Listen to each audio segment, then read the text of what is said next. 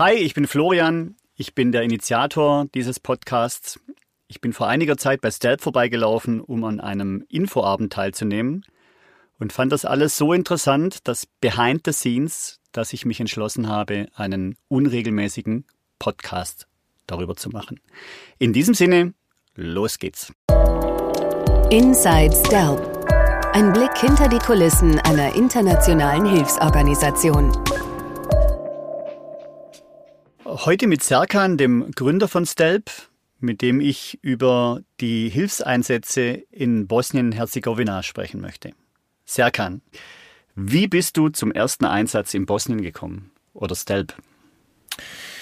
Zum ersten Einsatz nach Bosnien, da muss ich tatsächlich kurz überlegen. Ist auch schon wieder zwei Jahre her.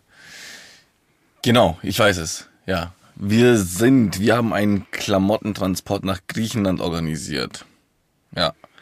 Und ähm, irgendwann war der LKW voll. Also wir haben wesentlich mehr Kleidung und Sachspenden äh, bekommen, als wir gebraucht hätten. Dieser 40 Tonner war irgendwann voll und dann hatten wir noch einiges übrig. Also wir hatten noch einen kleinen LKW voll übrig.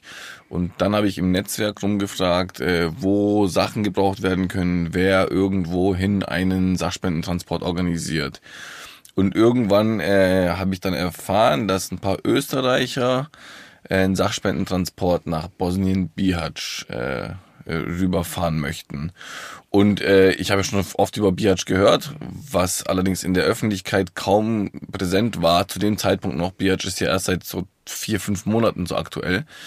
Aber ähm, Bosnien ist schon seit seit drei, vier, fünf Jahren eigentlich so ein, so ein, so ein Nadelöhr, weil eben diese Spitze von Bosnien, also wenn man die Karte anschaut, die Spitze von Bosnien, die dann äh, in Kroatien einführt, tatsächlich wie so ein Trichter ist. Also das heißt, jeder, der auf der auf der Balkanroute in Bosnien ankommt, kommt irgendwann in Bihac nicht äh, drum herum, da vorbeizulaufen.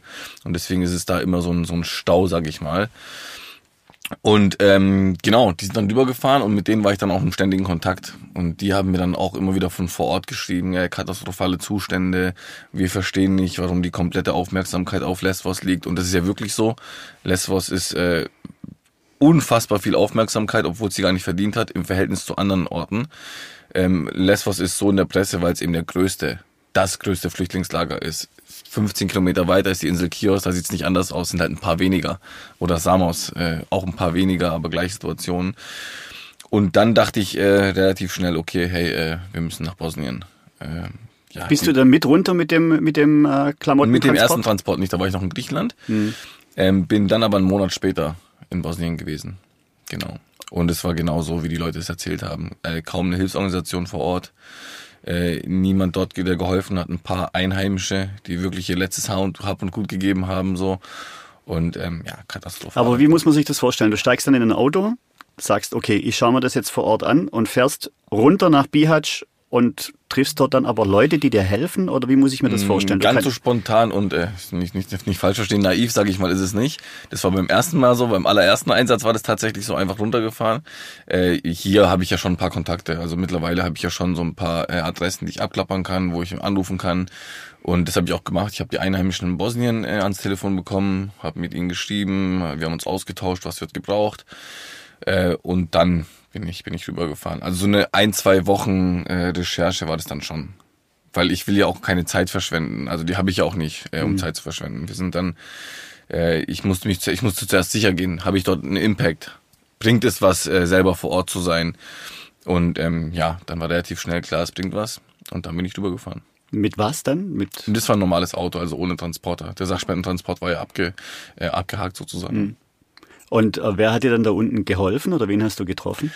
Äh, ich habe ein Hotel eingecheckt. Die Einheimischen haben mir ein Hotelzimmer äh, empfohlen, ein Hotel empfohlen. Da habe ich eingecheckt und nach den nach zehn Minuten, nachdem ich eingecheckt habe, habe ich äh, ein paar Locals getroffen. Habe ich mit ihnen an den Tisch gesetzt und dann gab es erstmal eine zwei Stunden so ein, so, eine, so, ein, so ein Informationsgespräch. Wie sieht's aus? Was ist passiert? Was wo sind hier die Probleme? Und dann von dort aufgestanden, direkt in dieses äh, schlimmste, und das ist wirklich das schlimmste Camp gewesen, in dem ich je war, zumindest in Europa. Ähm, ja, katastrophal. Es war damals Wutschak hieß es. Es war, ähm, also den, das, die, die Behörden haben sich einfach den schlimmsten Ort ausgesucht, um dieses Camp zu bauen. Ähm, am höchsten Punkt in der Gegend. Das mhm. heißt, im Winter minus 20 Grad. Äh, und es ist eine alte Müllhalde. Das heißt, man ist da schon hingegangen und der Gestank hat sich schon ein, zwei Kilometer vorher hat man schon gerochen, was da gleich passiert. Oder vielleicht ist ein, zwei Kilometer übertrieben. Lass es fünf, sechs, siebenhundert Meter sein. Es war jedenfalls, es war der Wahnsinn einfach. Man kann sich nicht vorstellen, wie es dort war. Also ähm, es war einfach ein Matsch, ein Schlammhaufen, auf dem irgendwelche Zelte äh, gestellt wurden. Und äh, wie gesagt, überall Gestank, Müll die Leute haben sich in den Zelten Feuer gemacht. Also in den Zelten. Die haben gesagt, das kann ja wohl nicht sein, ihr könnt doch nicht in den Zelten, ihr könnt doch nicht hier drin schlafen, wenn hier das Feuer brennt. Sie haben gesagt, ähm, ersticken ist weniger schmerzhaft wie erfrieren. So. Also es ist einfach, kann man, kann man sich nicht vorstellen, genau. Und dann, ja. Und seitdem sind wir in Bosnien. Und das ist Europa, Bosnien. Genau, nicht die EU, aber Europa, ja. Also es ist, äh, wie, was will man sagen, es ist sechs, sieben Stunden von München entfernt. Es ist äh, von von äh, Salzburg ist es noch kürzer. Also das ist äh, direkt vor unserer Haustür. Also es ist nicht irgendwie Simbabwe oder keine Ahnung was. Also es ist wirklich direkt vor unserer Haustür. Also das ist das ist absurd. Äh, die Geflüchteten haben recht, wenn sie sagen, äh, in Europa darf man per Gesetz Tiere nicht so halten. Also Tiere dürften so wie in diesen Camps nicht gehalten werden, weil jedes Tier eben so und so viel Platz hat, so und so oft Mahlzeiten bekommt. Ähm, also das Tierschutzgesetz ist da, ist da strenger als, als, diese, als diese Camps sozusagen.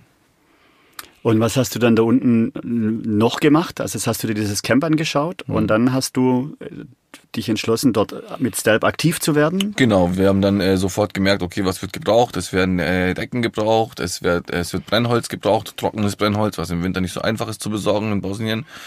Ähm, es werden Öfen gebraucht, also Öfen, die wirklich auch ein Rohr haben, das äh, aus dem Zelt führt. Und äh, das haben wir dann besorgt. Also ganz viele Öfen, ganz viele Decken, äh, ganz viele, ganz viel Brennholz, Konserven natürlich, Essen ist ganz wichtig. Ähm, aber viel wichtiger war die Aufgabe, ähm, der Welt zu zeigen, was da passiert. Und das ist relativ erfolgreich passiert. Also wir haben uns dann mit ganz vielen anderen kleinen Hilfsorganisationen und mit den Locals connected, haben ganz viele Fotos gemacht, haben die veröffentlicht und ähm, selten so viel Erfolg gehabt. Nach zwei Monaten war dieses Camp zu. Mhm. Also wir haben da recht viel Aufmerksamkeit geschaffen, also auch Politiker angeschrieben. Ähm, dann war auch eine österreichische Politikerin vor Ort und wir haben uns dann, äh, ja, ähm, wie gesagt, so ein bisschen der Welt gezeigt, was da passiert. Und dann wurde eben das neue Camp gebaut, das jetzt vor kurzem eben abgebrannt ist. Camp Lieper. Okay, kommen wir dann später dazu. Ähm, und in, in Bihać selbst, wie, wie muss man sich das vorstellen? Das ist jetzt, glaube ich, keine allzu große Stadt. Das sind ja dann auch die Einwohner und mhm. die sind dann gleichzeitig jetzt konfrontiert mit einem großen Flüchtlingsstrom. Mhm.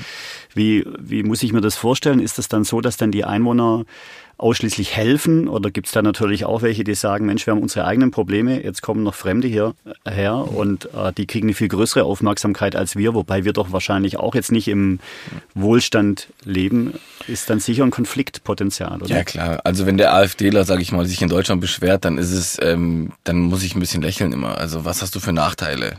Also es ist nicht so, dass irgendwo äh, großartig was gekürzt wurde bei dir oder es ist nicht so, dass du äh, deine Wohnung verloren hast oder du hast ja kein, kein es ist ja kein Thema für dich irgendwie, kein großartiges Thema zumindest.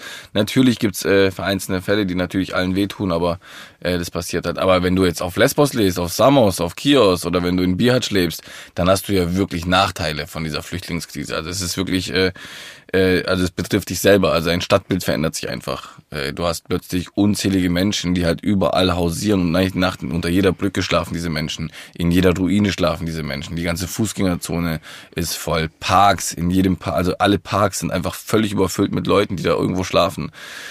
Ähm, ja, es ist, es ist dann schon irgendwie ein Einschnitt in das, in das eigene Leben. Äh, das muss man schon sehen.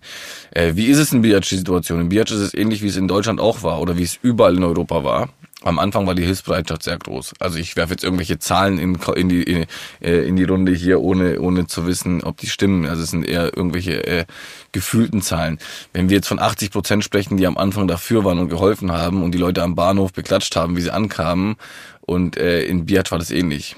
Also die Leute haben ja auch eine, eine, eine Kriegsvergangenheit. Der Krieg ist nicht so lange her in, in Bosnien, in Biac. Biac war einer der, äh, der Gegenden, die es am meisten getroffen hat, direkt an der Grenze zu Kroatien. Also die wissen, was heißt, äh, Krieg zu erleben, die wissen, was heißt zu leiden, die wissen, was heißt, nichts zu essen zu haben. Und deswegen war die Bereitschaft riesig.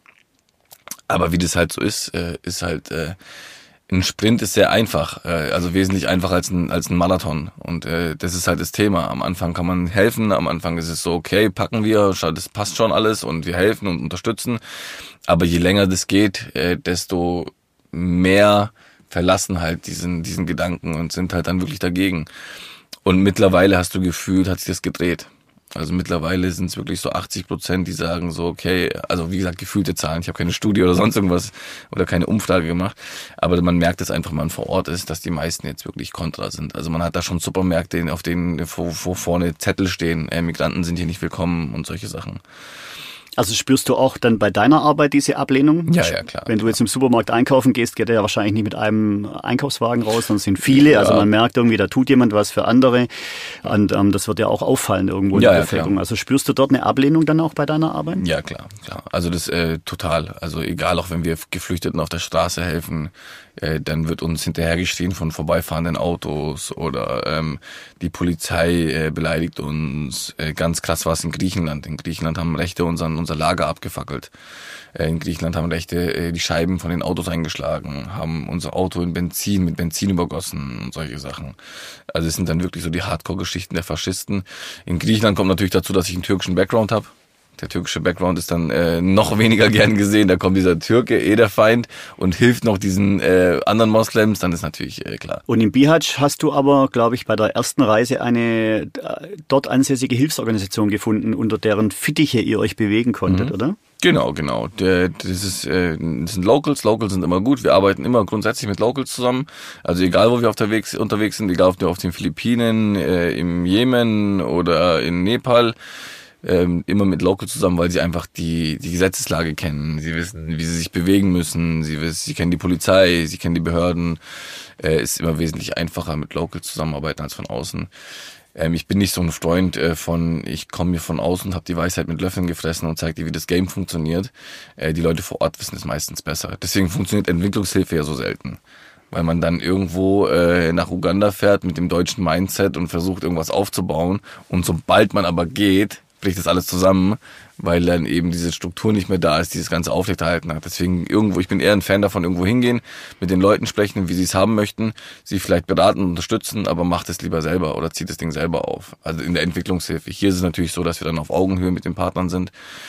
Äh, wir bringen meistens an die finanziellen Mittel oder auch Helfer äh, und die sagen dann aber, was gebraucht wird, wie es funktioniert, um wie viel Uhr wir dorthin fahren. Mhm. das sind alles Sachen, die kann ich von außen eben schwer sagen. Und in Bosnien ähm, warst, wart ihr ja nicht nur in diesem Flüchtlingslager, sondern ihr seid, glaube ich, auch in die Wälder zur Grenze gegangen. Ist das mhm. richtig? Genau, es sind eigentlich so drei oder vier Spots. Man hat einmal das Flüchtlingslager, man hat einmal den sogenannten Jungle, also die Geflüchteten sagen Jungle dazu, das sind die Wälder. Dann hat man alte Fabrikgebäude und man hat die Stadt. Das sind so die, die vier Spots, wobei Fabrik und äh, Wald so als eins bezeichnet wird, weil es eben der Jungle dann ist oder die, die wilde Gegend sozusagen. genau, und da sind halt auch die Bedürfnisse andere, klar. Also in der Stadt sind es meistens Lebensmittel. Die Leute sitzen vor Supermarktmärkten und haben Hunger, dann kaufst du den Leuten was zu essen. Im sogenannten Jungle sind es halt warme Sachen, Schlafsäcke, Jacken, Decken, die sie brauchen.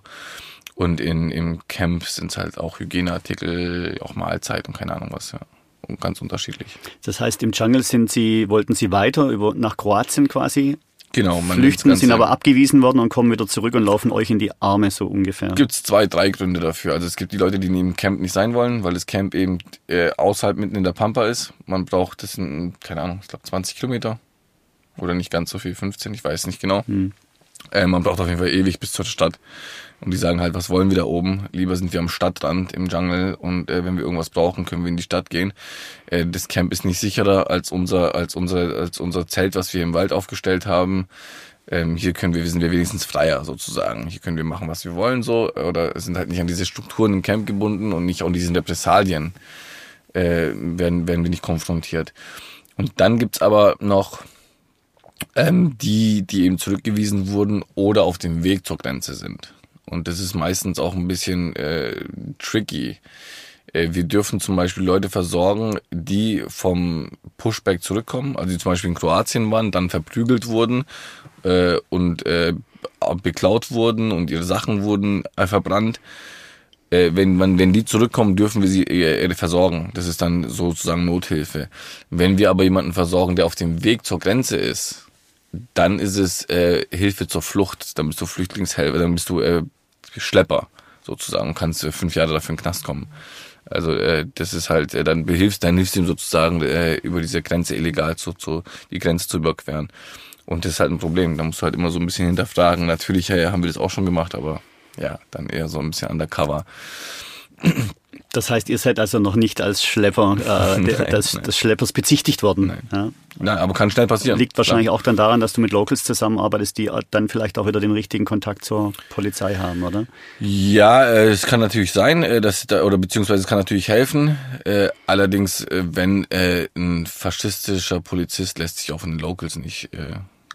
Hm. Klar, also wenn der jetzt ein Helfer ist, der mit irgendjemandem in der Grundschule war, mit einem Polizisten, dann ist natürlich schon ein Vorteil. Dann kann man schon eher mit ihm reden, als wenn man jetzt ähm, als Deutscher da ankommt oder aus Deutschland ankommt. Und ja, sieht natürlich dann anders aus. Wenn du da im Bihać aktiv bist, ist es dann so, dass du auch persönliche Geschichten noch wirklich kennenlernst oder kommt man gar nicht mehr dazu, sich mit den Leuten so auszutauschen, dass man von ihren Einzelschicksalen erfährt? Äh, man, man könnte, man könnte das schon erfahren, weil man doch schon auch Zeit mit den Leuten verbringt, aber ich möchte es nicht mehr. Äh, weil es einfach zu viele sind. Es sind zu viele und ich bin dann zu arg auch mit meinen Gedanken da und meinem Herz dabei. Also es passiert immer wieder. Ich habe bei meinem letzten Einsatz jetzt wieder jemanden kennengelernt. Der schreibt mir natürlich immer wieder. Der schreibt mir das und das ist passiert und das ist das passiert. Und wenn du halt ein Gesicht und einen Name in Verbindung hast und die Geschichte, dann beschäftigt es einen natürlich. Und das sind halt, das sind halt Probleme. Ich habe davon ich habe davon jetzt so 40, sage ich mal, die, mit denen ich in Kontakt stehe. Und ich möchte das einfach nicht mehr, weil es einfach zu viel ist und das, das beschäftigt mich einfach. Das kostet mich zu viel Kapazität und zu viel, zu viel Emotionen auch. Also wenn du hörst halt, wir wurden verprügelt, wir sitzen jetzt hier im Wald oder der eine sagt, hey, pass auf, ich weiß nicht weiter, mein Kumpel ist gestern losgelaufen, ich höre nichts mehr von ihm, was kann ich tun? Dann sitzt du da und rufst bei der kroatischen Polizei an oder bei der bosnischen und versuchst ihn halt irgendwo zu finden. Also, ja, allein gestern schon wieder hat mich eine Dame angerufen, ähm, die einen Geflüchteten betreut, der dessen Bruder jetzt über die türkische Grenze gekommen ist und über Nacht ist ein Kälteeinbruch dort passiert. Es hat wieder geschneit und der Junge hat hustend, äh, frierend angerufen, war völlig aufgelöst. Also ich kann dir den Chat, den Chatverlauf zeigen, man kann sich das gar nicht vorstellen, wie man dann nachts um eins gestern Abend noch diese Nachricht eben auf dem Handy hat und dann, ähm, ja, und dann überlegt halt, was machen wir? Kenne ich dort Helfer, die eventuell in den Wald gehen können? Bringt es was?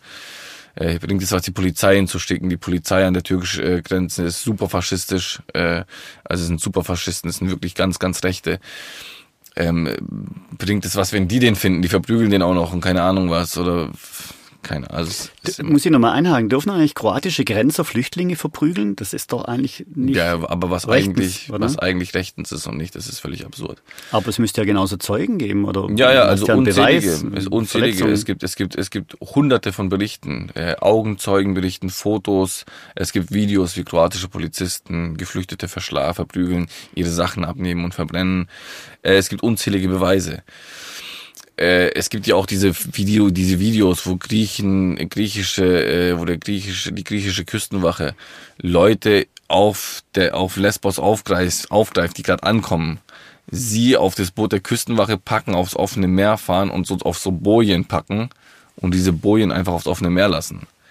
Also es ist äh, fast schon versuchter Mord. Und das sind Sachen, die passieren. Also das ist alles dokumentiert. Es gibt Videos. Vorgestern Abend wieder der Fall. 150 Menschen wurden auf Bojen, die Bojen wurden zusammengebunden, 150 Menschen wurden auf diese Bojen gebracht und einfach ihrem Schicksal überlassen. Die türkische Küstenwache hat diese Menschen dann äh, aufgenommen und hat sie zurück in die Türkei gebracht. Das muss man sich mal vorstellen. Also eine Europä ein Land der Europäischen Union, eine Küstenwache der Europäischen Union nimmt Menschen auf, die auf an sicherem Land sind, die angekommen sind, sie in Sicherheit sind, nimmt diese Menschen, packt sie auf ihr Schiff, fährt sie raus, setzt sie auf Bojen und überlässt sie ihrem Schicksal. Hätte man mir vor 10, 15 Jahren gesagt, hey Serkan, es wird eine Partei rechts der CSU geben oder CDU geben, die sich bewährt oder die sich etabliert, nicht bewährt, sondern etabliert, dann hätte ich gesagt, boah, sehr, sehr unwahrscheinlich so. Aber mit den richtigen oder mit den falschen Vorkommnissen könnte das passieren, würde ich sagen. Hätte man zu mir gesagt, hey, es wird äh, eine krasse Flüchtlingswelle geben, äh, Deutschland wird weiter nach rechts rücken und so, hätte ich gesagt, ja, okay, boah, krass unwahrscheinlich, aber könnte vielleicht passieren. Aber hätte man zu mir gesagt, das ist eine Küstenwache der Europäischen Union, Menschen, die in Sicherheit sind, aufs offene Meer fährt Hm. und auf dem offenen Meer aussetzt, dann hätte ich gesagt, das wird niemals passieren. Genauso wie wenn jemand zu mir gesagt hätte, dass es, es wird irgendwann Helfer geben, die bezahlen mit Spendengeldern, also die finanzieren das selbst, ein Schiff, die finanzieren selbst ein Schiff und fahren mit diesem Schiff aufs offene Meer und auf dem offenen Meer helfen sie Menschen, die vor dem Ertrinken sind. Und diese Menschen werden in den Knast gesteckt dafür. Hätte man das zu mir gesagt, hätte ich gesagt, okay. Warum macht es so wenig mit uns? Also warum macht es mit einer, mit einer, mit, mit unserer Gesellschaft hier in Deutschland so wenig solche Geschichten? Kann ich nicht beantworten. Ich kann es nicht verstehen. Ich kann es einfach nicht verstehen. Wir sehen diese Bilder in diesen Camps und es sind 10, 15.000 Menschen. Es ist ja nicht so viel. Ich meine, wir haben 510 Millionen Einwohner in der- EU. 510 Millionen Einwohner, das muss man sich mal vorstellen. Und auf diesem, auf dieser Insel hängen 15.000 Menschen ab. Ich meine, das- da kann mir doch keiner sagen, dass es irgendwie stört. Also es ist doch absurd. Natürlich kann man sagen, es könnte einen Effekt geben, dass die Leute dann noch mehr kommen. Das ist keine Frage. Das muss man, muss man natürlich sagen. Es gibt diese Leute, die natürlich sagen, okay, äh, die Insel ist super schlimm. Ich fahre nicht los, weil es eben die Verhältnisse ist. Muss man öffnen, muss man, muss man ganz ehrlich sagen. Aber hey, ich meine, wir haben vor 10, 15 Jahren gab es die ersten Anzeichen, dass es soweit kommt. Wir sind einfach, die Globalisierung schreitet vor, es gibt Social Media, die Leute im Nahen Osten wissen mittlerweile, wie unser Leben hier ist. Wir können es nicht mehr verstecken. Also aus dem kleinsten Dorf in Syrien oder in Afghanistan wissen die Leute, was für ein Leben wir hier führen. Und dadurch, dass wir auf Social Media nur die schönen Sachen posten, sehen die das natürlich. Und es ist natürlich, irgendwann hat man, also natürlich gibt es zum größten Teil Kriegsflüchtlinge und keine Ahnung was, aber es gibt natürlich auch die, und das würde ich auch machen. Wenn ich 17, 18, 19 wäre und ich wäre auf Social Media, würde sehen, ey, da habe ich Freiheit, da kann ich meine Meinung sagen und hier geht's mir dreckig, hier explodieren die Bomben jeden Tag, ja, dann würde ich mich auch auf den Weg machen, ganz klar.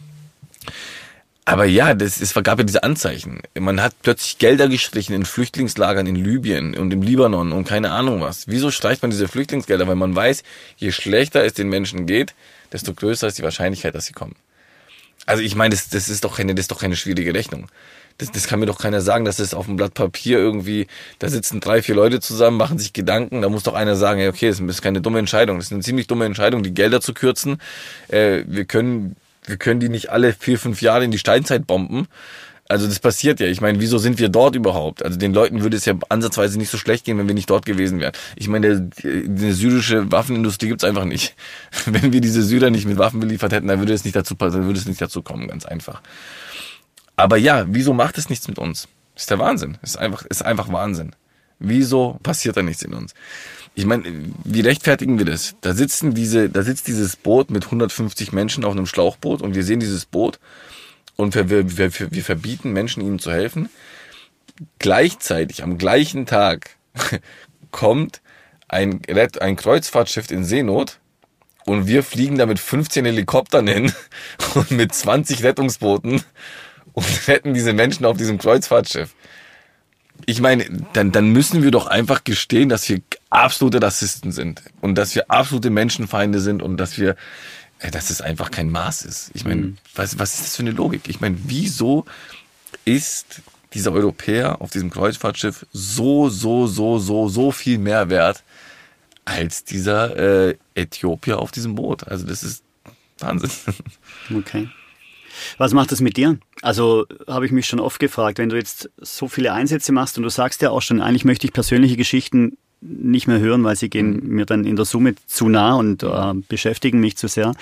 Aber was macht es mit dir mit deiner Arbeit? Oder Im Endeffekt habe ich mir schon oft überlegt, es ist ja eigentlich immer nur ein Tropfen auf den heißen Stein. Also du bringst jemandem eine warme Jacke, aber dahinter stehen nochmal fünf andere, die auch eine brauchen. Und kaum bist du weg, ist der mit der warmen Jacke der friert vielleicht nicht mehr, aber die nächsten, die kommen, sind ja schon wieder da. Also du machst doch eigentlich eine, Kampf gegen Windmühlen. Ja. eine hoffnungslose Arbeit. Einerseits ja, aber ja, auf jeden Fall. Aber es gibt ja auch, ähm, da gibt's ja diese Geschichte von diesem kleinen Mädchen, äh, die am, äh, am Strand entlang läuft und Seesterne einsammelt. Und dann kommt ein Herr vorbei und sagt, äh, was machst du mit diesen Seesternen? Ja, da kam eine Riesenwelle, diese Seesterne sind hier, äh, äh, sind hier am, an den Strand gespült worden, ich bring die jetzt äh, wieder ins Wasser und setzt halt einen nach dem anderen ins Wasser. Und der Mann sagt, hast du mal den Strand gesehen? Hier gibt's ja hunderttausend, du kannst doch nicht die Welt retten. Dann nimmt sie einen Seestern, bringt ihn ins Wasser und sagt, äh, für diesen Seestern war es die Welt. Und das ist halt bei jedem, bei jedem Kind, bei jedem, bei jeder Familie, der ich halt Decken gebe, ist es halt eine warme Nacht. Und das ist halt, für sie ist es eine wahnsinnige Hilfe. Natürlich, wie du sagst, im Großen und Ganzen ist es äh, völlig absurd. Also krasser Kampf gegen Windmühlen. Also eigentlich schon verloren, bevor man überhaupt startet. Äh, bringt nichts. Also ich werde die Politik nicht ändern können, so viel Kraft habe ich nicht oder so viel Macht habe ich nicht. Ich werde äh, die Strukturen äh, oder ich werde das Game nicht ändern können. Ich werde das Game nicht ändern können. Dafür bin ich einfach zu klein. Das ist mir durchaus bewusst.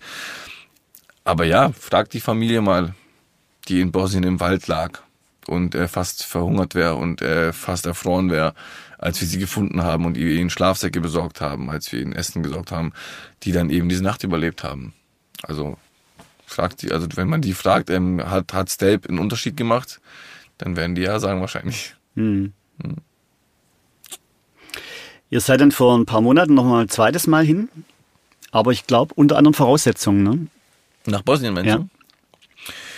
Äh, ja, also ich war in den letzten drei Monaten zweimal dort. Also ich war insgesamt schon viermal in Bosnien, jetzt die letzten drei Monate zweimal. Äh, das Kamblipa ist ja abgebrannt. Mhm. Also kurz vor Weihnachten, es gab ähm, eine kleine Vorgeschichte. Dieses Camp Lipa wurde ja als ersatzweise gebaut für dieses Wutschak, also von dem ich gerade erzählt habe. Dieses Wutschak ist dieses Horror, dieses Horrorcamp gewesen auf dieser Müllhalde. Und dieses Camp Wutschak, das war äh, Camp äh, Lipa war das neue. Und dieses neue Lipa hat IOM gebaut, eine internationale große Hilfsorganisation, ähm, die das Ganze gebaut hat und gesagt hat, ey, wir finanzieren das, wir bauen das. Äh, die bosnische Regierung muss nur den Stromanschluss und den Wasseranschluss bauen dann, ähm, dass das Camp eben eine Versorgung hat. Und die bosnische Regierung hat einen Deal eingewilligt und das Ding hat dann ein halbes Jahr gestanden. Und kurz vor Weihnachten hat IOM gesagt, wir schließen dieses Camp, weil ihr habt es in einem halben Jahr nicht hinbekommen, äh, diese Wasserversorgung, die Stromversorgung zu, aufzubauen. Und hat halt, die haben halt wochenlang gedroht, sie machen das, sie machen das und äh, die Bosnien hat es irgendwie nicht gejuckt. Und ähm, ja, dann äh, am 23. Dezember, einen Tag vor Weihnachten, haben sie es tatsächlich gemacht. Sie haben äh, dieses Camp geschlossen, haben die Leute aus ihren Zelten gejagt und äh, haben also auch die Dächer und so, ähm, die, die, die, die, die Planen drunter gezogen, dass es eben unbewohnbar ist. Und kannst dir vorstellen, wie dann äh, Weihnachten aussah für ganz viele freiwillige Helfer und auch für uns in, in der Organisation. Das war eine Katastrophe. Plötzlich hattest du 1200 Menschen, die äh, bei frischem Schneefall von eineinhalb Metern, also wirklich eineinhalb Meter Schnee ist gefallen, plötzlich äh, die, ihr, ihr Flüchtlingslager, was sowieso unter katastrophalen Zubedingungen war, aber das haben sie plötzlich auch verloren. Und ähm, ja, dann mussten wir natürlich relativ schnell, relativ schnell äh, nach Bosnien und versuchen, diesen Menschen zu helfen. Und das haben wir dann auch getan. Ja, äh, irgendjemand hat dann äh, von den Geflüchteten, also es waren zwei, drei, die dann das Camp angezündet haben beim Rausgehen. Was natürlich wieder völlig falsch ankam in den sozialen Medien, hieß es dann, die haben wieder ihr Zelt abge ihre, ihr Flüchtlingslager abgefackelt und deswegen äh, haben die es verdient. Aber es war nicht so. Also die meisten sind einfach raus. Es gab zwei, drei Verrückte oder zwei, drei, äh, ich nenne sie mal Arschlöcher, die natürlich auch wütend waren, klar. Wieso bei frischem Schneefall werden die jetzt auf die Straße gesetzt und haben dieses Ding angezündet aus drei verschiedenen Richtungen und dann, ja, aber wie gesagt, dieses Camp wäre sowieso geschlossen gewesen. Also dieser Brand hat nichts damit zu tun gehabt. Aber bei den Rechten kam es halt wieder so rüber, dass sie äh, selber dafür verantwortlich waren. Aber es war, nicht, es war eine Katastrophe. Also man, man hat plötzlich 1200 Menschen mitten in der Pampa, also wirklich mitten in der Pampa, weit und breit kein Haus oder vielleicht irgendwo mal eine Hütte oder so, aber weit und breit einfach nichts, nichts, nichts, nichts. Und da hast du plötzlich 1200 Menschen, die einfach bei eineinhalb Meter Schnee irgendwo draußen übernachten. Ja war, war alles andere als cool irgendwie, ja. Und dann, äh, ja, haben wir die Erstversorgung gemacht. Mit, mit vielen anderen natürlich, also nicht nur wir, nicht, dass es einen falschen Eindruck macht. Und Menschen heißt aber, das sind Familien, es sind äh, Kinder. Zum Glück nicht, also zum Glück nicht. In Bosnien ist es so, dass es äh, zwei Gruppen gibt, Familien, Frauen und Kinder und allein äh, und äh, Männer, die allein unterwegs sind. Äh, man muss sagen, äh, die Bosniaken sind immer noch ein sehr, sehr warmes Volk. Also sie haben wirklich immer noch, ähm, obwohl sie diesen Ärger haben, wie am Anfang schon erzählt, also dir geht's selber schlecht. Du hast selber kämpfst, also an der, bist an der Armutsgrenze. Bist froh, wenn du irgendwie satt wirst und deine Familie satt bekommst. Die leben wirklich unter katastrophalen Zuständen. Der Krieg ist immer noch super, super aktuell. Also du hast immer noch Kriegsruinen und keine Ahnung was nach 20, 30 Jahren. Aber ähm, sie trennen Frauen und Kinder. Die sind in relativ, relativ für bosnische Verhältnisse guten Camps. Also sie haben zumindest fließendes Wasser und Strom und ein Dach über dem Kopf. Äh, sind natürlich äh, für unsere Verhältnisse äh, katastrophal. Also ich würde da keine Nacht überleben. Ähm, dennoch für, für äh, bosnische Verhältnisse ist es wirklich noch angenehm. Aber diese alleinerziehenden Männer haben halt diese, diese Camps außerhalb der Stadt. Weil man eben auch sagt, man möchte dieses, diese Leute nicht in der Stadt haben. Ja. Warum? Ja, Männergruppen im Park, Männergruppen in der Stadt, Männergruppen überall an der Tankstelle, an Supermärkten. Ähm, ja, macht einfach, ist nicht gut für das Stadtbild sozusagen. Mhm. Aber klar, natürlich gibt's auch Fälle, wo es, wo man halt, wo man halt sagt, dass sie, äh, dass sie Mist gebaut haben. Das ist ja auch klar. Also das ist keine Frage. Wenn ich Hunger habe, dann stürme ich halt mal einen Supermarkt mit 20 Mann, weil ich weil wir einfach alle Hunger haben. Wir saßen die letzten fünf Tage in, im Wald ohne was zu essen und dann haben halt mal 20 Leute sich zusammengestellt und gesagt haben, ey, wir rennen jetzt rein und packen uns was wir zu essen bekommen und rennen wieder raus. Und es passiert halt. Oder es passiert halt, dass sie irgendeine Ferienwohnung sehen von irgendeinem äh, Bosniaken, der in Deutschland lebt und sein Ferienhaus dort hat, äh, in Bihac. Und sie sehen, es ist äh, zu unbewohnt seit Monaten. Dann brechen sie da natürlich ein und schlafen drin. Weil sie eben nichts haben, wo sie, wo sie schlafen können. Bei minus 20 Grad äh, brichst du halt irgendwo irgendwann ins Haus ein. Ich meine, klar. Äh, klar aus ihrer Sicht, aber auch klar aus der äh, Bosniaken-Sicht, dass sie sagen, ey, das wollen wir nicht, hey. Es kann nicht sein, dass die Leute bei uns einbrechen. Klar. Also ein, ein, also auch hier wieder eigentlich im Ergebnis ein echtes Fass ohne ja, Boden, oder? Solange du ja. die Menschen nicht wirklich ehrlich aufnimmst und äh, integrierst, ist das alles ein komplettes Fass ohne Boden. Ja, kann man also so sehen, klar, oder? Ja, also äh, man kann beide Seiten verstehen, wirklich. Also ich bin ja nicht so der Typ, der äh, die, diese, diese, diese, diese Ängste nicht, nicht akzeptieren kann oder nicht verstehen kann oder nicht sieht. Also ich, ich habe mit Leuten gesprochen auf den griechischen Inseln, auf Kios, der sein komplettes Geld äh, 20 Jahre lang gespart hat und sein komplettes Geld 2014 in eine Bar gesteckt hat. Also 2014 sein komplett 20 Jahre gespart, also wirklich äh, an allem gespart, was wo du sparen kannst, um seinen Traum zu erfüllen. Seine Strandbar, schön, geil, äh, äh, geile Location, alles super. Äh, und dann beginnt die Flüchtlingskrise und dann bist du im Arsch. Also hast noch Schulden gemacht, nicht nur das Geld reingesteckt, was du hast, sondern noch Schulden gemacht. Und plötzlich äh, kommt die Flüchtlingskrise und von äh, zwei Fliegern am Tag, die auf der Insel ankamen, aus dem Ausland, äh, kommt jetzt nur noch einer die Woche an. Und das sind dann irgendwelche Helfer, die selber kein Geld haben, die irgendwie alles andere als in der Standbar abhängen würden. Äh, ja, ein Problem einfach. Ich kann den Typen verstehen. Also was soll ich zu dem sagen? Soll ich zu dem sagen, hey, du bist ein Rassist, weil du die Flüchtlinge nicht möchtest? Mhm. Natürlich nicht. Da geht es um Existenzen, die einfach, äh, die einfach äh, am Arsch sind, sag ich mal. Wollte ich jetzt eigentlich gar nicht fragen, weil ich wollte eigentlich mal die Geschichten von dir hören, aber was, warum glaubst du denn, dass die Politik das nicht hinkriegt, das zu organisieren? So schwer, so schwer scheint es ja eigentlich für dich, der an der Basis steht, gar nicht zu sein, oder? Ja. Ja. Das zu organisieren. Ja, es, ähm, eigentlich nicht. Ich verstehe es nicht. Ich kann es nicht verstehen. Alles ist besser als das jetzt. Also alles ist besser als 15.000 Tote äh, im Mittelmeer. Also das ist doch absurd, oder? Also es ist doch wirklich absurd, dass wir uns so abschotten und es sind die bestätigten Fälle. Äh, ist die, die Dunkelziffer dürfte wahrscheinlich doppelt so hoch sein, ich weiß es nicht. Aber alles ist schlimmer, als in so einer Situation zu leben, hey, wo wir, ist, äh, wo wir mitten in Europa diese, diese Lager haben. Das ist ja doch undenkbar gewesen, noch vor fünf, sechs Jahren. Undenkbar. Also wirklich. Mhm. Das waren Bilder aus äh, Asien, Afrika oder irgendwo äh, Süd, äh, Mittel- oder Südamerika oder so, wo wir sowas gesehen haben. Aber Wenn ihr jetzt vor einem Monat wieder in Bosnien wart, hat sich da was verändert gehabt? War das anders für euch? War deine, deine Erkenntnis jetzt dann ein paar Monate später wieder in Bosnien eine andere oder war das das gleiche Erlebnis? Es wurde schon ein bisschen besser. Also äh, es ist schon ein bisschen vorangekommen. Was, was gut ist, ist Aufmerksamkeit, ist gleichzeitig auch Druck äh, für die Leute, die verantwortlich sind. Also wo Bosnien nicht in der Presse war, war denen alles egal. Also sobald es in der Presse kommt, juckt niemanden. Und Bosnien war die letzten drei Monate stark in der Presse. Also dieses, dieses Camp und die Situation in Bosnien. Und dadurch wurde es schon besser. Da werden schon ähm, die Verantwortlichen werden da auch schon aktiv. Also es wurden jetzt Militärzelte aufgestellt, wo diese 1200 Menschen jetzt eben drin wohnen. Natürlich immer noch super schlimm. Also man hat in diesem Zelt immer noch minus fünf Grad. Aber man hat wieder ein Zelt, man hat wieder ein Dach über dem Kopf.